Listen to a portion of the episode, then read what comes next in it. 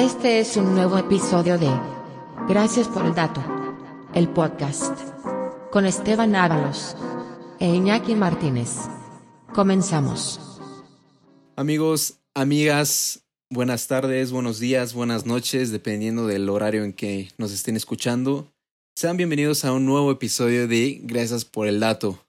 Nos da mucho gusto que nos estén escuchando desde sus hogares, en rumbo a su trabajo, donde quiera que también nos escuchen, en, que se tomen el tiempo para pues, escucharnos. Esto, es algo que de verdad agradecemos muchísimo. Aquí estoy con mi amigo Iñaki grabando cada uno desde, desde sus casas, por si no lo sabían, ya que pues hay que cumplir la cuarentena, amigos, ya saben. ¿Cómo estás, amigo?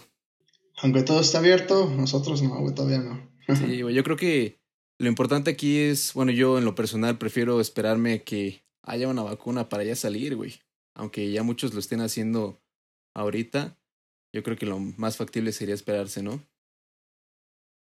A veces se ocupa, pues, salir. Hola amigos, por cierto, que no los había saludado, amigas, amigos, ¿cómo están? Pero sí, güey, o sea, sí se ocupa salir a veces, yo creo que sí, o sea, también hay que cooperar para que esto no se termine una cosa y empiece otra, güey, con la pinche crisis económica y la recesión que va a venir. Entonces, obviamente, si vas a salir, salgas con cuidado. Si no, tienes a qué salir no es algo que digas, puta, güey, me urge. ¿Para qué chingado sales, no? Sí, les pedimos mucho, amigos, que se cuiden muchísimo, que de verdad, si no tienen la necesidad de salir, no lo hagan, porque de verdad la situación, la situación no, no estamos a punto de salir de la pandemia, como lo dice cada mañanera el presidente. Así que cuídense mucho, amigos. Y fíjense que este, este, este episodio es algo. Es algo. Es algo serio. Bueno, bueno, o sea, queremos. Queremos. Porque la verdad es que hay, ha habido una. un tema muy delicado en temas de violencia en un estado en particular. No sé si ya hayan escuchado acerca de él. Que es el, el estado de Guanajuato el, el estado de Guanajuato que se ha visto inmerso en una gran ola de actos criminales. Ha habido grandes, grandes números de, asesin de asesinados diariamente. De verdad, esto es algo que no ha parado en más de un mes, aunque de hecho es un problema que ha venido. De tres años. que ha venido. que viene desde hace tres años, como lo menciona Iñaki. Y yo creo que es muy importante que le demos pues ese, esa relevancia que merece como un Estado que es de, que es del, de nuestro país, porque nosotros como mexicanos, como mexicanos somos muy solidarios, eso es algo que siempre nos ha caracterizado. Eh, ha quedado en evidencia en, en, en, actos catastróficos como lo fue el año de 2017, en aquel temblor en el cual hubo muchas afectaciones y todos nos unimos para apoyarnos, ¿no? Pero eso es algo que creo que no se le da la importancia por el hecho de que no es algo que está cerca de nuestros alrededores y es algo que de verdad nos debería de competir a todos como mexicanos a pesar de que no, no, nos, no nos afecte directamente, ¿no? Sí, claro, y aparte, güey, pues uno cuando, uno aquí en la Ciudad de México, en estas zonas del país, dicen, güey, o sea, eso, esa madre está lejos, está acá en Sinaloa, está acá en el norte, está en todos esos estados muy lejos aquí de México, ¿no? Más de, más de tres casetas acá ya están, ¿no? Pero no, o sea, abriendo los ojos está, ya aquí en la Ciudad de México está más cerca que es Guanajuato, está la verdad es que esto ya no, no se difunde, yo siento que porque ya se normalizó, güey, ya se normalizó, ya no es noticia nueva, ya es algo que pasa y tristemente mucha gente ya, ya lo asoció a la vida cotidiana, lo cual no debe pasar y no deberíamos hacerlo, pero colectivamente de tanta chingadera que sucede, pues obviamente se nos pega. Dices, puta madre, otros, otros, otros. y eso es lo que no queremos que pase y eso es lo que por lo, parte de lo que estamos haciendo este episodio. ¿Qué pasa en Guanajuato? Dedicados para nuestros hermanos guanajuatenses, ¿no? Sí, o como yo le puse en el documento, Guanajuato has fallen, en español, Guanajuato bajo fuego, como las películas estas. Porque, venga, güey, es que está cabrón.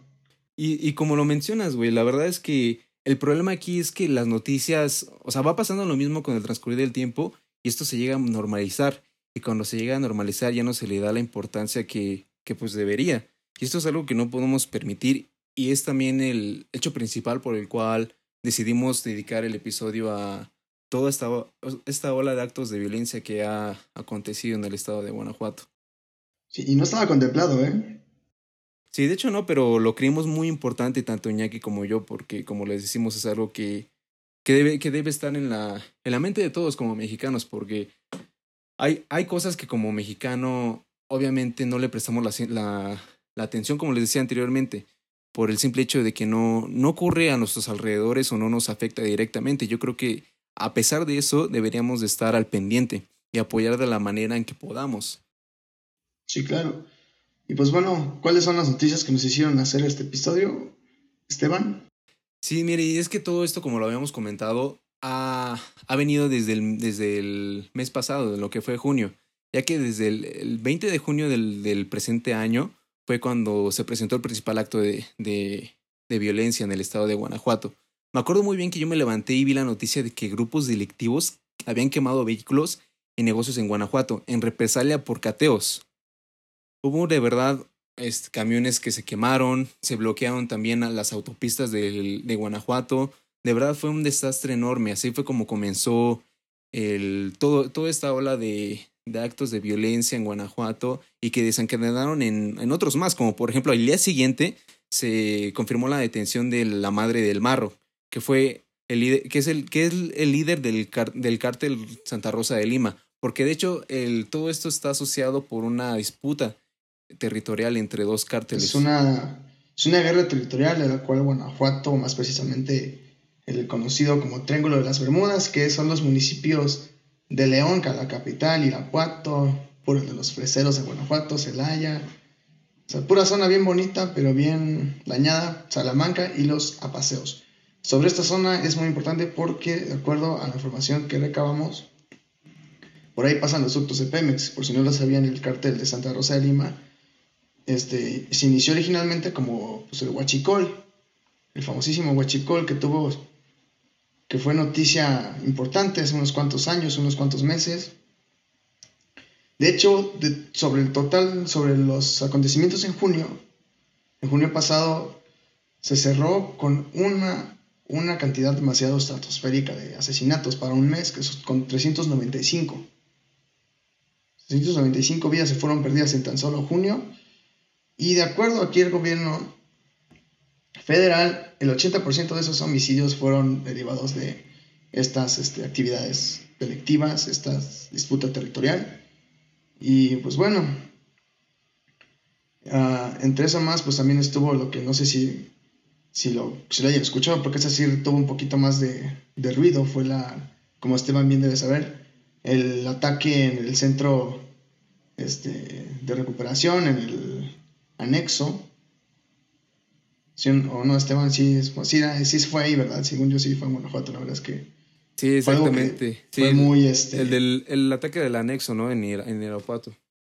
Ajá, fue en Irapuato, precisamente. sí, nada más que ya, te, ya te, me estás, te me estás adelantando, hermano, porque... Sí, perdóname, perdóname. Es vamos, que vamos aquí. Yo creo que de las... En cronológico. Es que, perdón, es que las tantas muertes que te, que te estuve mencionando hace rato del total, una gran parte fue de ahí, entonces... Sí, sí. Mira, ¿qué te sí parece si, la que más... que lo vamos comentando día con día para poner en contexto a todos? ¿Va? Pues va, Esteban se va a encargar de darles el recopilatorio en orden cronológico de el desmadre que es Guanajuato en estos momentos. Sí, porque miren, como les decía, hubo una detención de la madre del Marro, que fue el, que como les decía, el líder del cártel de Santa, de Santa Rosa de Lima, que también, como dijo Iñaki, se dedica al huachicol. Y como lo sabemos, el presidente López Obrador ha tenido, ha tenido como una de las estrategias acabar con el, huachi, con el huachicol, que es lo que ha querido decir. Por eso también se, es que se ha, ha hecho esto, estos actos delictivos en el estado de Guanajuato. Pero bueno, al siguiente día, el 22 de junio, se, el Marro directamente lanzó una, una amenaza a, los, a las autoridades por haber detenido a su madre. Y también esa amenaza con, también fue acerca de que él iba a incitar a hacer más violencia, iba a hacer más violencia por, por haber, por que la secretaría había capturado a su madre, ¿no? Y entonces, pero eso no fue todo, ya que el 24 de junio, al día siguiente, igual, se detuvo a socio del Marro, y, que fue el cofundador del cártel de Santa Rosa de Lima. Y al siguiente día, un grupo armado intentó atacar una refinería en Salamanca. Esto lo reveló la, Secretaría de Defensa Nacional el 25 de junio. Para el 29 de junio se, asesinó a uno de los abogados de la madre y hermana directamente de este narcotraficante. Uno de, los abogados, uno de los abogados que defendió a la mamá, a la hermana y a la prima de José Antonio Yepes Ortiz El Marro, líder del cártel de Santa Rosa, fue asesinado a balazos la noche del domingo 28 de junio. Para el 1 de julio de 2020 se vinculó a proceso al principal socio del Marro, líder del cártel de Santa Rosa de Lima. Y, en ese, y ese mismo día ocurrió, ocurrió esta matanza que ya las había comentado Iñaki de 26 jóvenes en el nexo de Irapuato. Yo creo que hasta, hasta esa fecha había sido el evento que más había llamado la atención entre los medios, porque de verdad fue una algo brutal. De hecho, los, los familiares de los mismos jóvenes empezaron a juntar para, para exigirle al gobierno de, de Diego Sinué. Y también queremos aclarar aquí que el, que el, el gobierno del estado de Guanajuato representa la oposición, ya que, si por si no lo sabían, el, el gobernador Diego Sinué es, es gobernador por parte del, del, del Partido Acción Nacional. Y ocurrió esta, esta masacre, como les comentaba. Y para el día 3 de julio, el Marro había, bueno, se comentó que el Marro había, habría ordenado este ataque al anexo en Irapuato, pero fueron más que nada conjeturas, no fue algo que se determinara a ciencia cierta. Y para ese entonces, es algo que se pueda afirmar. Exactamente. Y para ese entonces fue un este hubo un recuento de una organización causa común acerca de todos los asesinatos que se habían acumulado y este recuento realizado por la, por la organización mostró que en la identidad se, habían asesinado a 56 de los, de los más de 300 policías que han muerto este año en el país, en Guanajuato, que es la entidad del país donde más policías se han asesinado, se han asesinado en lo que va del año. Con 56. personas. O sea, neta, Guanajuato está cabrón. Si le tienen miedo a entrar a Catepec, no saben qué pedo, neta, Guanajuato es mucho peor en estos momentos en muchas zonas. Entonces, neta, Catepec es. En Catepec es Santa Fe, güey, en comparación de Guanajuato ahorita. Y no es mamada. No es mamada. Tan solo en los primeros cuatro días de julio se murieron. Hubo 75 asesinatos, o sea. No puedo decir estas cifras con una, con una normalidad, güey. Es que sí, güey, es algo verdaderamente abrumador. Porque mira, yo en lo personal como mexicano, como chilango, porque yo nací aquí, la verdad es que no he, no he tenido la fortuna de visitar tantos estados de la República. He ido más lejos a. ¿Qué será? Creo que a Morelos. todo precioso, güey. Sí, güey, de verdad me encantaría, pero. No manches. No, no me imaginaba que Guanajuato tuviera estos. Fuera un estado así de peligroso, güey. Y de verdad es algo que. Pues como ya lo decíamos anteriormente, nos debería de preocupar, o por lo menos competir a todos como mexicanos. Pero bueno, la violencia ahí lamentablemente no para ya que el 6 de julio en Guanajuato se mataron a... se asesinaron a 20 personas el fin de semana del 3 al 5 y 7 eran policías. Entre el viernes y el domingo de ese mismo fin de semana, al menos 20 personas fueron asesinados en Guanajuato en diferentes ataques, la mayoría armados. En Uriangato, Guanajuato, un policía y su esposa fueron asesinados por hombres armados que ingresaron a su casa y les dispararon. Al día siguiente se volvió a cometer una ejecución más al subdirector de, Seguridad Pública de Moroleón, Guanajuato. El subdirector de Seguridad Pública de Moroleón, Guanajuato, Adrián Cervantes y su escolta fueron atacados a balazos por cuatro sujetos la tarde del martes 7 de julio. El mando policíaco lamentablemente falleció mientras era atendido en un hospital. Para el siguiente día hubo un asesinato más. Esta vez siete personas fueron asesinadas en dos ataques en Salamanca, Guanajuato. Para el siguiente día, que fue el 9 de julio del 2020, atacaron a un policía en el municipio de Comonfort. Una mujer policía del municipio de Comonfort fue asesinada a balazos la mañana del jueves de la semana de la, esa, de la semana pasada, justa precisamente apenas pasó hace una semana. El ataque ocurrió alrededor de las 10.23 horas en la calle Primavera, esquina con Ribera del Río, en la comunidad Cerrito de Soria, del municipio de Comonfort. Y apenas el viernes pasado, que fue 10 de, el 10 de julio, si no me equivoco, una jornada violenta otra vez en Guanajuato, donde se asesinaron al menos a 14 personas el mismo viernes, en menos de 10 horas. Fueron asesinados a balazos según cifras y según cifras oficiales en los primeros días de Guanajuato, en los primeros 10 días de julio han sido asesinadas en el estado más de 60 personas. Yo creo que superan lo que sucedió en julio, en junio, si no se regula y, y tú dirás, pues bueno, o sea, y las autoridades qué chingados están pintadas o qué pedo, ¿no? Sí, güey, pero mira, esto del, esto del narcotráfico. No, pero es curioso. Perdón, perdona que te interrumpa, es que esto es una toca. Que neta, o sea, ¿tú cómo esperarías que. Bueno, tú como miembro de una Secretaría de Seguridad, ¿qué, ¿qué es lo primero que tienes que tener? Más allá de estrategias, más allá de un plan, más allá de X cosa, ¿qué es lo primero que tienes que tener? Así, lo primero que se te ocurra, dime, dime, ¿qué es lo primero que tú tienes que tener? Pues tú lo, eso es una estrategia, ¿no? No, sé si... no, no, no. Para que personal, güey. Personal, gente. Es de hecho el estado donde menor personal de policía hay. O sea, no, o sea, hay menos policías, una. Y aparte, o sea, los que están, pues obviamente no cuentan ni con la capacidad, ni con la competencia para realizar las actividades, ni siquiera para un ataque de respuesta, ni siquiera eso. Entonces, o sea, hay más policías en Querétaro, que es una, entidad que tiene menos, mucho menos índices delictivos que Guanajuato. O sea, dices, ahí te das cuenta de dos cosas. Una, pues que la neta, las autoridades no tienen la competencia o no tienen la manera de contrarrestar esos ataques. Y otra, que los que sí tiene, tendrían los que sí están disponibles, pues obviamente no tienen esas facilidades, o sea, deja tu facilidad, esa pues responsabilidad que uno cumple, ¿no? y justo aquí dice, aquí tengo una frase, una, una, este, del ex procurador de Guanajuato, Juan Alcántara Soria, que dice, las capacidades del Estado para prevenir y contener la violencia y la delincuencia son insuficientes en número y deficientes en la calidad de la investigación a nivel local no hay planes ni estrategia de coordinación con las alcaldías, mientras que la federación por su parte está desaparecida. O sea, no hay de dónde agarrarse uno como guanajuatense. Y bueno, eh, puta, es que esto pasó en... O sea, esto que les acaba de contar mi, mi amigo Esteban es, son noticias de ahorita, pero si se dan cuenta, esto ya tiene este, años. Esto empezó en 2017 más allá, más o menos 2016-2017, cuando Marro, como se le conoce a este, este capo, asumió el liderazgo y cuando asumió el liderazgo empezó a decir esto, empezó a, una disputa territorial con el, el cártel Jalisco Nueva Generación, entonces de ahí, de ahí que la entidad pasó de tener 1.096 víctimas de homicidios dolosos en 2016 a sumar 3.540 en 2019, o sea, un incremento del 222%.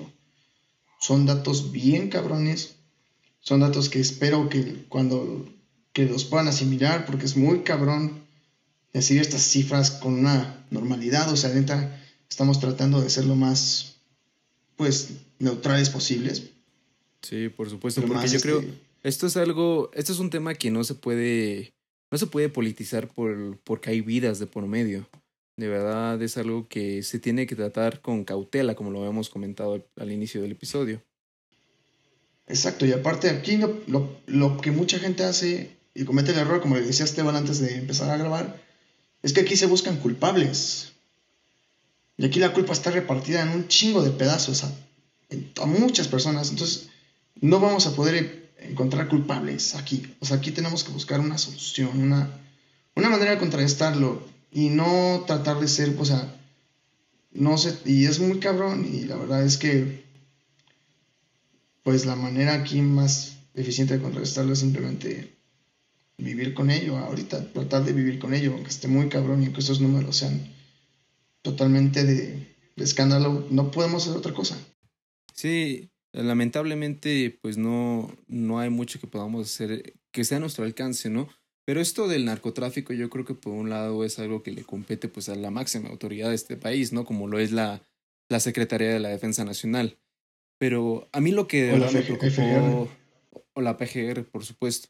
A mí lo que me preocupó muchísimo fue lo que sucedió, lo que comenzó a suceder el, el viernes pasado, el mismo día en que hubo esos ataques que les comenté, cuando se reprimió, se trató de reprimir, de reprimir a unas a una a un movimiento, el movimiento que se, integrantes del colectivo a tu encuentro que trataban de protestar por por los hechos que estaban sucediendo, porque trataban de, de llamar la atención del gobernador y se les trató de reprimir, las autoridades locales trataban de reprimirla. Las familias, así como las organizaciones civiles defensoras de los derechos humanos y académicos, coincidieron en demandar al gobernador la reposición del proceso por el que se designó a Héctor Díaz Esquerra. Porque de hecho, mucho, o sea, se han realizado plantones eh, ahí en Guanajuato para exigir la designación de este de esta persona, de Héctor Díaz Esquerra, ya que se, se, se comenta que no, no hubo una asignación que de verdad fuera merecedora para él, que no, se, que no hubo transparencia a la hora de su designación. Y esto es por... Sí, justo, aparte es un administrador de empresas. Exactamente, güey. Se dice que no, que no cuenta ¿qué vas a ver un pinche administrador de empresas de seguridad, güey? De hecho, justo aquí eh, tengo, bueno, igual investigué esta, esta, noticia un poquito más a fondo con, con Esteban. O sea, aquí es una, una, mujer de las que manifestaron. Un administrador de empresas no va a encontrar a mi hermano. Me queda claro que aquí lo único que le va a seguir buscando y tiene eso soy yo. Entonces, para que se den cuenta, güey, que no hay para dónde voltear, ni a quién irle. Y pues este episodio, este, no buscamos que dure tanto. Solamente queremos informarles y decirles que estos son datos muy culeros, información muy, muy fuerte y la verdad son datos que a mí me ponen muy triste y no me, no me, no me enojé tanto cuando lo investigué, pero cuando lo empecé a discutir con Esteban dije, o sea, neta, esto es una... Es algo muy triste, güey. Y neta, y espero que ustedes, amigas, amigos, neta, les... Espero que les cale, aunque sea tantito, que les mueva algo, que digan, güey, esto no puede ser. Aunque sea, porque neta está muy cabrón, está muy culero. Y como les digo, no, no podemos hacer mucho ahorita. Porque neta, de nada sirve, de nada sirve una semilla buena en tierra de mala hierba. Entonces ahorita esas cosas están muy podridas. El país está muy podrido. Y no se necesita ni un sexenio ni una transformación, se necesitan décadas para que esto pueda tener un pequeño cambio significativo. Entonces, Esteban, ¿alguna conclusión? Sí, nada más me gustaría terminar este episodio comentando que pues ya el presidente Andrés Manuel López Obrador había quedado de, de juntarse, eh, de viajar al estado de Guanajuato para juntarse con las autoridades del, del, del estado guanajuatense. Y, también comentar que el mismo Durazo, que es el, como sabrán, es el secretario de Seguridad Pública, pidió permiso para ausentarse, cuando yo creo que es un momento en el cual pues es necesario... Tiene que dar la cara. Ajá, y es muy necesario darle, pues, o sea, no, no, es, no es que se haga a un lado los, las, los demás temas como ahorita es la pandemia, sino que ahorita se le tiene que dar mucha importancia al tema de seguridad por todo lo Pero que todo tiene que tener cierta, cierto tiempo, güey. O sea, y más estas cosas, güey. Estás hablando de, de ir al estado más peligroso del país, güey. O sea, ¿cómo esto no es un tema de tu importancia, no? Que no requiera tu presencia secretario de seguridad y creo que esto más pinche inseguro, güey. Pero fíjate, güey, yo, creo que esto lo hace por cuidarse más a él mismo, porque como sabemos. Bueno, sí, eso sí, ah, tienes razón. Porque como sabemos, Durazo ha sido una de las personas de las que ha recibido amenazas de muerte por parte del cartel Jalisco Nueva Generación por las, por las investigaciones que se han hecho. Ya ves que igual el ataque que hubo hace unas cuantas semanas en Reforma sea ah, este el secretario de, de, la Ciudad de México, que fue García Harfuch fue precisamente por las amenazas que había recibido y por las investigaciones y el congelamiento de las cuentas que bueno, entonces, yo creo Que de ese punto, pues ese punto, pues sí tenemos que tener secretario de seguridad para rato, entonces. Sí. Pues, por ese lado lo pues, comprendemos. pues sí, amigos. En conclusión, ustedes traten de ser lo más empáticos con esta situación. Y ya duró un chingo este episodio otra vez, pero Está bien, está bien, porque este tema no merecía menos. Eh, y pues bueno, nada más decirles que espero que esto les haya movido algo en su en sus, en sus sentimientos, que les haya, pues, aunque se ha incomodado un poco este tema, porque pues nada más nos, queda, nos queda estar pendientes, ¿no? De lo que suceda con el con el pasar de los días. Investiguen esto, o sea, estén al tanto de esto, o sea, Esto no solo afecta al gobierno, pero bueno, cuídense chicos, chicas, Stevie. Sí, yo creo que ya con esto estaremos llegando al final de este, este segundo episodio, amigos.